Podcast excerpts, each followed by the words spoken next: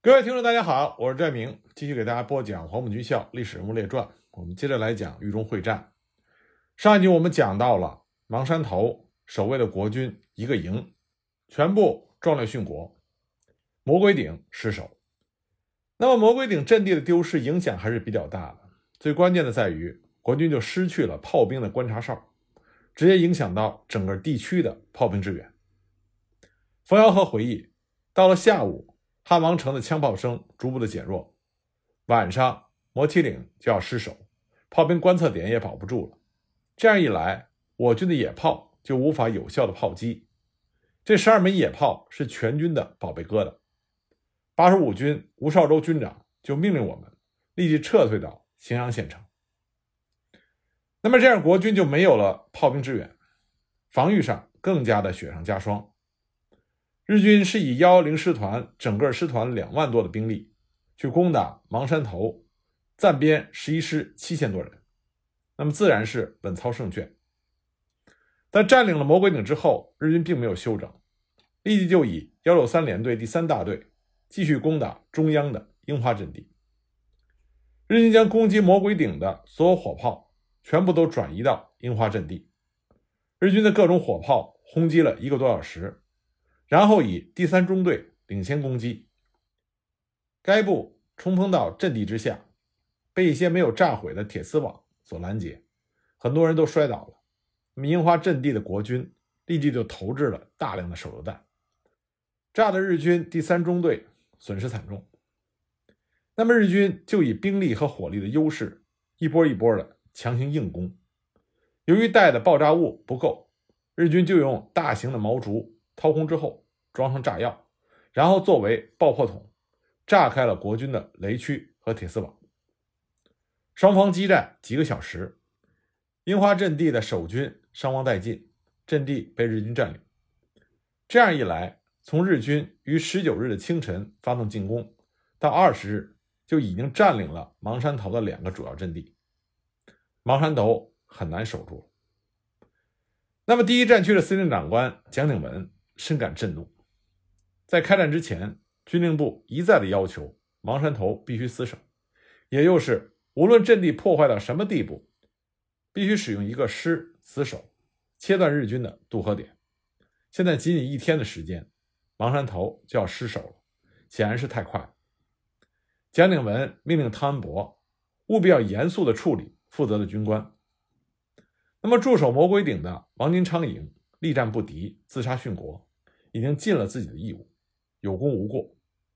不过呢，该团的团长王汉因为增援步兵被日军的炮火拦截，始终增援不上去，这属于指挥不力，贻误军机，应该立即枪决。那么，王汉的上级暂编十一师的师长赵林也有连带的责任，就地撤职留任，带罪立功。对于这个处罚，汤恩伯持保留意见，他明白。芒山头地区就像中牟一样是守不住的，这不能说是王汉或者赵林的责任。但是蒋鼎文是战区司令长官，汤恩伯不过是副司令长官，他不能够违抗蒋鼎文的命令。那么赵林撤职留任还好说，关键在于王汉怎么处理。不管怎么说，增援部队上不去，这是事实。只是在日军的饱和炮击下，这也是力不能及。于情于理。都罪不至死。据说汤恩伯让行刑队将王汉押赴刑场，暗示可以不用下手。行刑队将王汉押到黄河边，对天开了几枪，松绑让他逃走。王汉从此就脱离了军界，隐姓埋名，成为了老百姓。那么还有一种说法，说王汉被释放之后羞愧难当，随后拿着手枪单独去袭击日军的阵地。当场被日军击中，牺牲了。在处罚的同时，汤恩伯命令赵林立即组织主力反攻。赵林认为目前防守尚且不能胜任，何谈反攻？但是蒋鼎文的军命难违，无奈之下只好命令暂编十一师的预备队三十三团反攻。那么三十三团在团长王刚的指挥下，全团呢就向樱花阵地发起了反击。赵林知道一个团是不行的，所以他同时命令军工兵营增援摩麒岭。命令特务营增援牛口峪，加强防守的力量。日军的回忆是这样的：他们刚刚占领了樱花阵地，立足未稳，国军就反攻过来。日军好不容易才击退他们的攻击，当晚又被袭击了很多次。可是日军的兵力雄厚，数万人源源不断的开入芒山头地区，国军的反攻根本难以成功。三十三团多次进攻，苦战不胜。团长王刚一看情况紧急，亲自率领第二营五百多人率部猛扑。日军的兵力火力都是国军的数倍。国军这个营以敢死队的方式冲击，血战了几个小时，伤亡了三百多人，仍然不能够突入日军的主阵地。混战之中，团长王刚被一发子弹击中了腹部，肠子都流了出来，身负重伤。无奈之下，三十三团只好停止反攻。由此，芒山头阵地的左翼就被幺幺零师团撕开了一个大口子。那么，突破芒山头之后。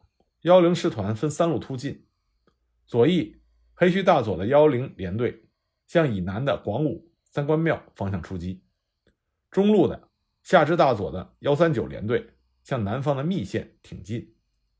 攻占了张庄以北山区的幺六三联队迅速的整理和集结部队，准备向西南泗水地区追击。那日军战斗力很强的幺零师团此战很不顺利，属于苦战获胜。那么，战斗力差了幺零师团一截的六十二师团就可想而知了。六十二师团本来是应该协同幺零师团攻击芒山头的东翼阵地，直到四月十九日中午，在幺零师团已经杀入了魔鬼顶，三十七师团逼近郑州以后，第六十二师团的师团长本乡义夫才决定进攻。为什么呢？因为他这时候判断国军的防线破碎，抵抗不会强烈。甚至已经主动撤退了，因为六十二师团实际上是丙级师团，本来是在山西用来扫荡八路军的，所以六十二师团所属的大队没有什么大规模作战的经验，对于是否能够攻打芒山头这样坚固的防御阵地，师团长本乡义夫并没有绝对的把握。那么一般呢，日军的野战师团都是三连队编制，那六十二师团主要是从事治安扫荡。师团下属没有连队，只有大队。那么四月十九日晚间，侧面的幺零师团已经使用毒气占领了魔鬼顶的大半，六十二师团这才开始发动猛攻。那么他们出动的是六十三旅团的第十二、第十四独立步兵大队以及配属的炮兵、工兵一部，向国军八十五军暂编十一师三十二团的阵地推进。当晚九点，他们派出了大量的工兵。和数个中队突击，先行摧毁了铁丝网和障碍物，很快呢就被暂编十一师三十二团发现。国军三十二团团长冯晨豪立即下令开火，发动逆袭。那么这些日军的工兵部队和步兵，顿时就遭到了重创，几乎全军覆没。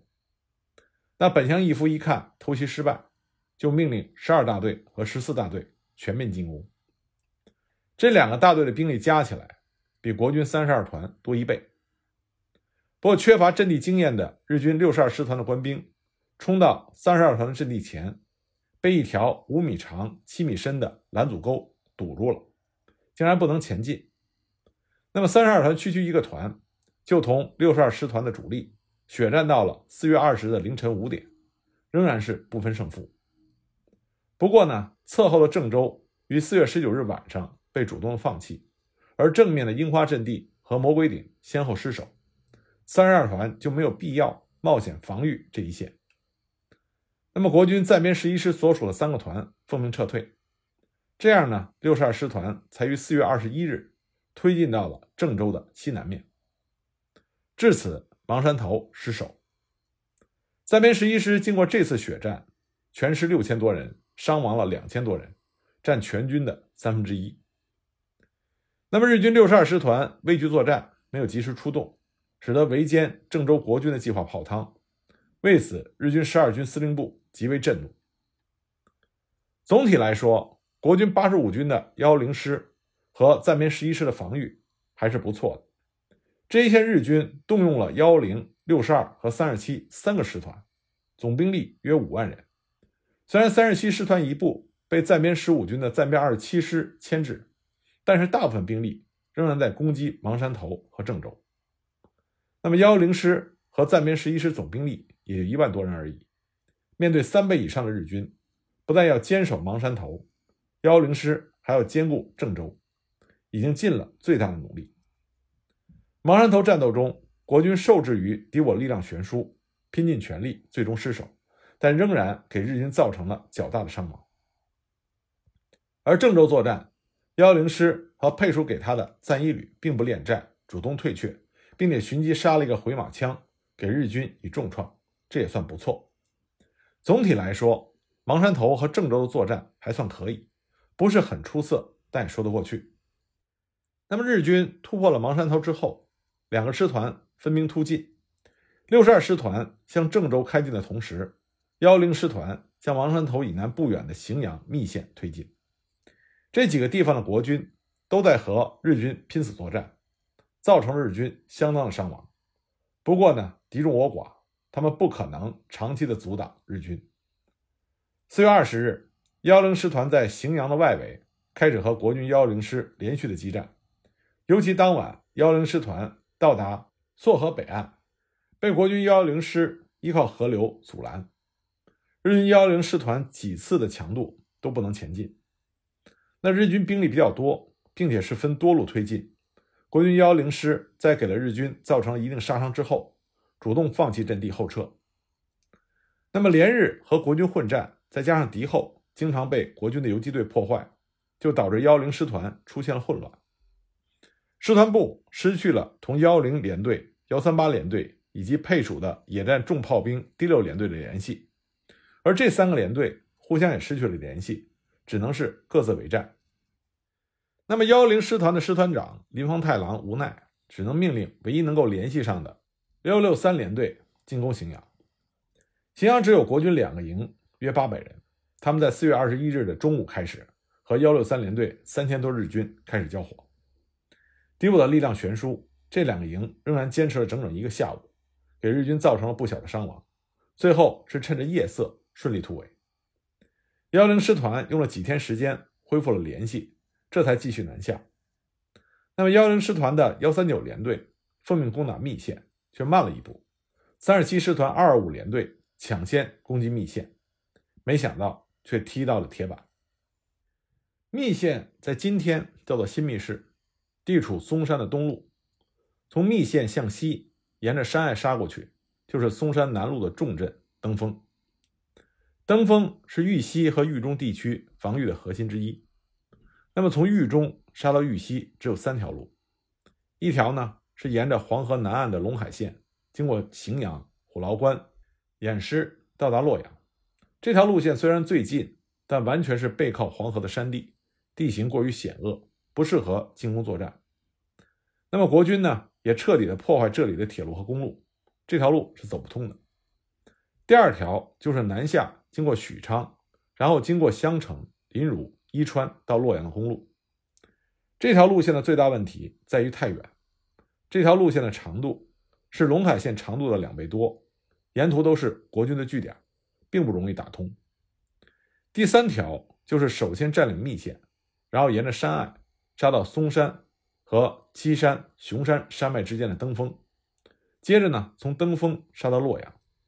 这条路线长度和陇海线差不多，地形也没有那么复杂，是相对比较合适的进攻路线。所以呢，日军一定会选择这条路线进攻。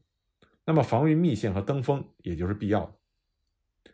登封守备是由汤恩伯集团的精锐十三军守卫，那么密县。则交给了吴绍周八十五军中战斗力最强的第二十三师负责。第二十三师的师长叫做张文新，他是大名鼎鼎的张治中的弟弟。张文新虽然没有他的哥哥张治中那么出名，但是在战场的表现，他要比他的哥哥张治中优秀很多。张文新是整个国军将领中少有的几个日本陆军大学的毕业生，他是第十四期。陆军大学是日本军队精英才能就读的学校，无论是入学还是毕业都非常的困难。这要强调一下，是日本陆军大学，不是日本的士官学校。张文新能够从日本的陆军大学毕业，这足以体现他的能力。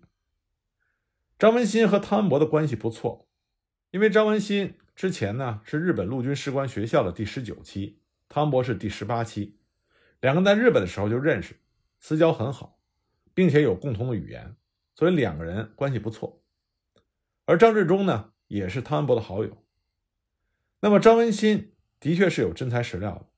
他回国以后是二十七岁，也就是一九三一年，他担任了中央军校教导总队总队副兼二营营长。第二年就参加了一二八上海会战，经受了实战的考验。抗战爆发之后，任第九集团军总部参谋，参加了淞沪会战。一九三八年，任中央军校长沙分校军事教育科长兼教导团长。在这几个岗位上，张文新都干得非常好。鉴于他的能力优秀，光是从事教学是屈才了。汤恩伯在一九三九年邀请他来八十五军二十三师担任副师长。那私交归私交，打仗是打仗。汤恩伯对于张文新始终是考察的，并没有特别照顾他。所以在担任了多年的副师长之后，一九四三年二月，张文新才被任命为二十三师的少将师长。那么张文新的军事能力很强。他练兵严格，指挥得力，部队的战斗力颇高，所以深受汤恩伯的信任。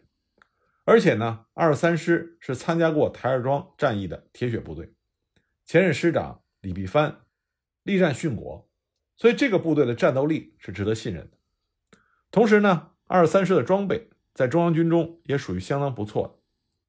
日本人也非常注重二十三师，他们的情报中显示，二十三师有重机枪十挺。大口径迫击炮三门，而且二十三师的官兵基本上都是湖南人，性子都非常的刚烈，几乎没有什么胆小鬼。张文新曾经说过：“我是安徽人，几乎是光杆之身，来到这个几乎全是湖南人的二十三师。以往的国军地域观念是浓重的，外省人不容易站住脚。当时有人劝我不要去，但是出于军人的天职，保家卫国，不敢避战。”而全体官兵和我的想法一样，没有因为我是安徽人而排挤我，反而尽量的支持我的工作。战斗中，无论湖南人还是外省人，所有人都纷纷的请缨杀敌，气壮河山。那么汤恩伯这一次就把密县的防御重任交给了张文新。当然了，依靠一个小小的密县和二三师几千人，想要阻挡日军十多万大军，这是不可能的。汤恩伯要求张文新利用密线杀伤日军，迟滞日军的推进速度，然后寻机撤退到松山地区，继续和日军作战。换句话说，二三师无需死守密线。四月十九日，二三师设置在外围观音堂阵地的一个排，发现了一百多人的日军搜索部队。这股日军在夜晚行军，并没有发现二三师的阵地。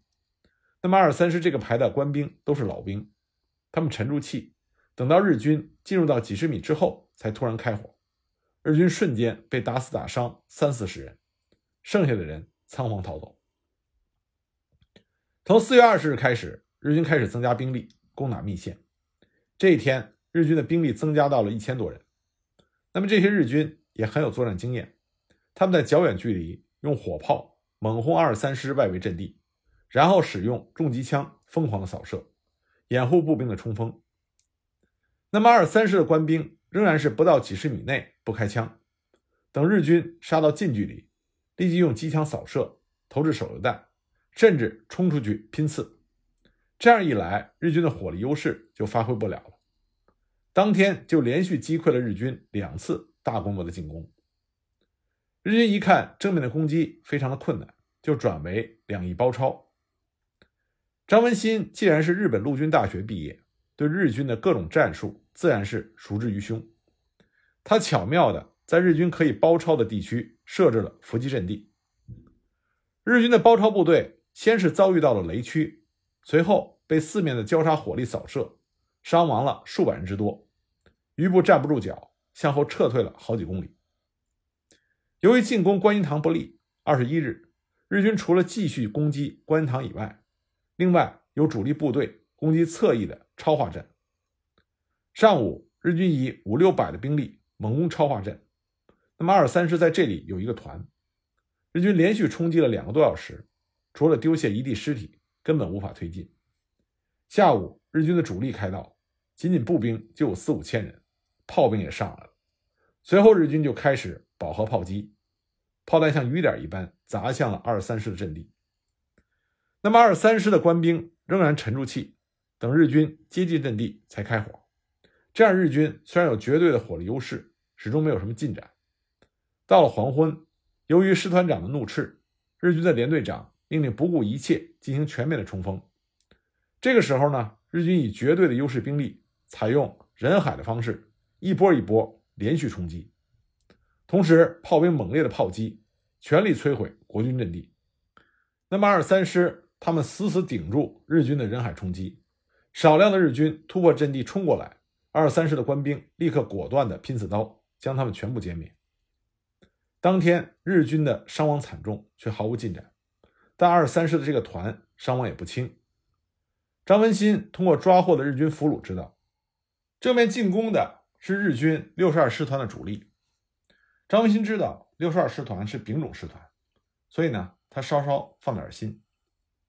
其实这些日军俘虏说的是假话，他们其实是三十七师团。那么三十七师团呢，是比丙种师团高一级的乙种师团。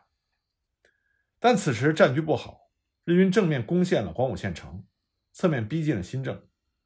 张文新认为，密县的正面和侧面都有敌人的威胁，不应该将阵地过于铺开。加上超化镇本来只是一个富户修建的大寨子，面积不大。在日军的一天的饱和炮击下，阵地毁坏了大半，已经失去了防御能力。所以呢，张文新把超化镇的团撤退到了二线，作为师预备队使用，以准备后续几天的决战。二三师主力七八千人全部退到了密县和新的阵地。那么，为什么这两天二三师在日军兵力和火力绝对优势下却能打得不错呢？这得益于。密县的山地地形，张文新后来回忆说，密县可以说是山区，那里地无三尺平，路无五尺宽，休想见到一辆汽车，就连农民的牛车都不多。从密县到登封的山间公路，虽说修了好多年，但是公路的状况非常差，一年半载才跑几辆车。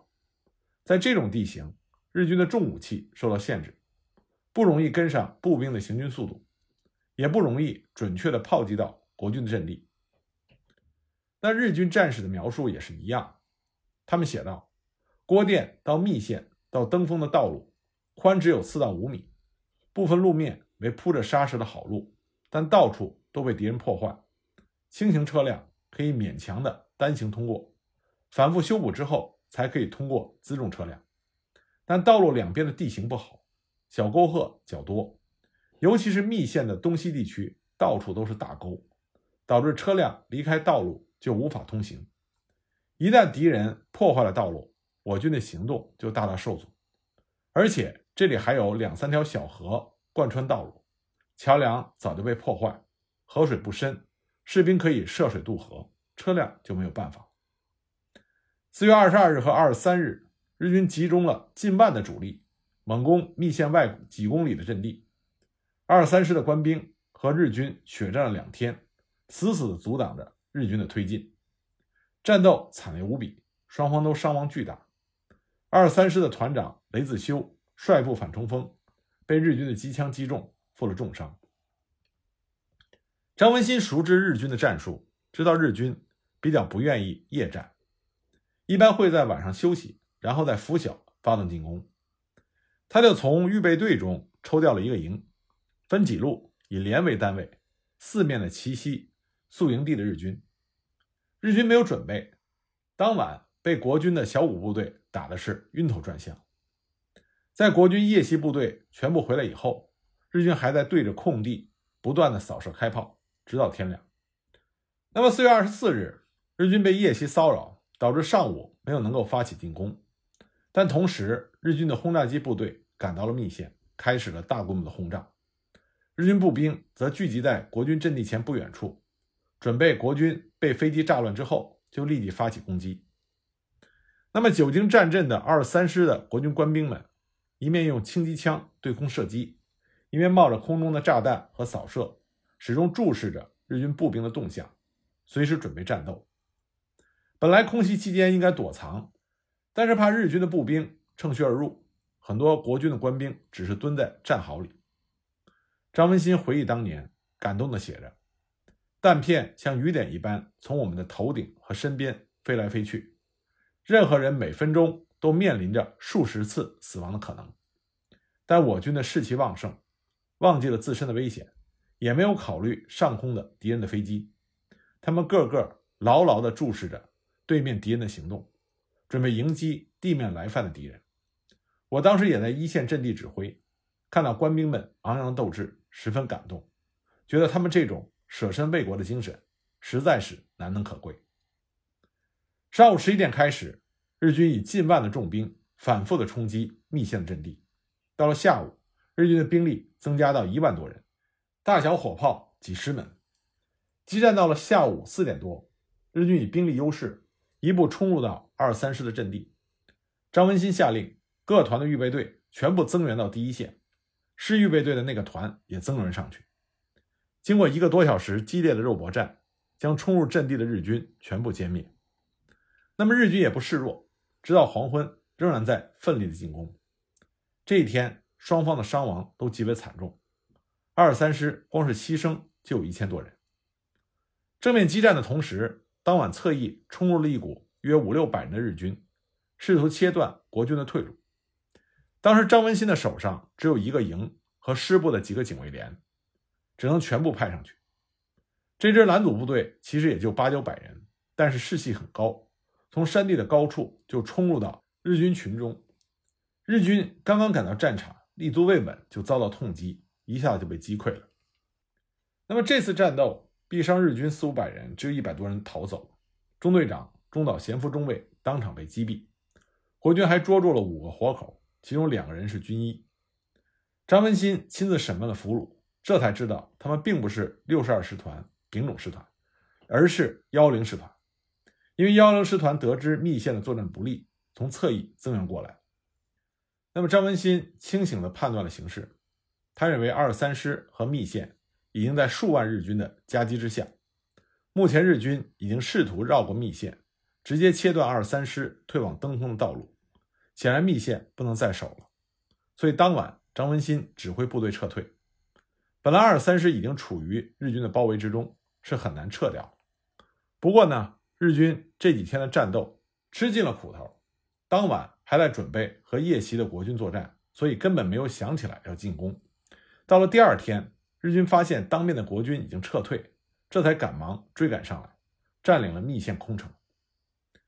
密县保卫战，二三师血战了五天，伤亡五六千人，高达全师的三分之二。当然，日军的伤亡也至少有三千人左右。二三师官兵仅仅牺牲的就有四千多人，占全师一半以上。多年之后，张文新在回忆二三师官兵在密县的英勇，仍然是激动不已。他说。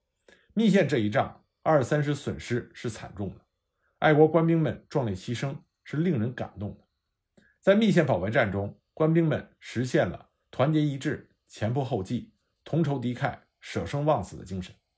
在四十多年后的今天，我仍然记忆犹新，历历在目，这是我终生难忘。那么，张文新的二三师在密县阻击了日军长达五天，最后四月二十三日。幺零师团幺三九联队从侧面包围，国军才撤退。那么，以密县的被占领，就意味着豫中会战第一阶段结束。第一阶段主要是三个战役，包括中牟战役、芒山头战役、郑州战役。另外呢，还有密县战役、荥阳战役等大小战役。在这些战役中，参战的国军都拼尽了全力。面对数倍的日军，他们基本完成了交给的任务，也就是迟滞日军的推进。杀伤日军的有生力量。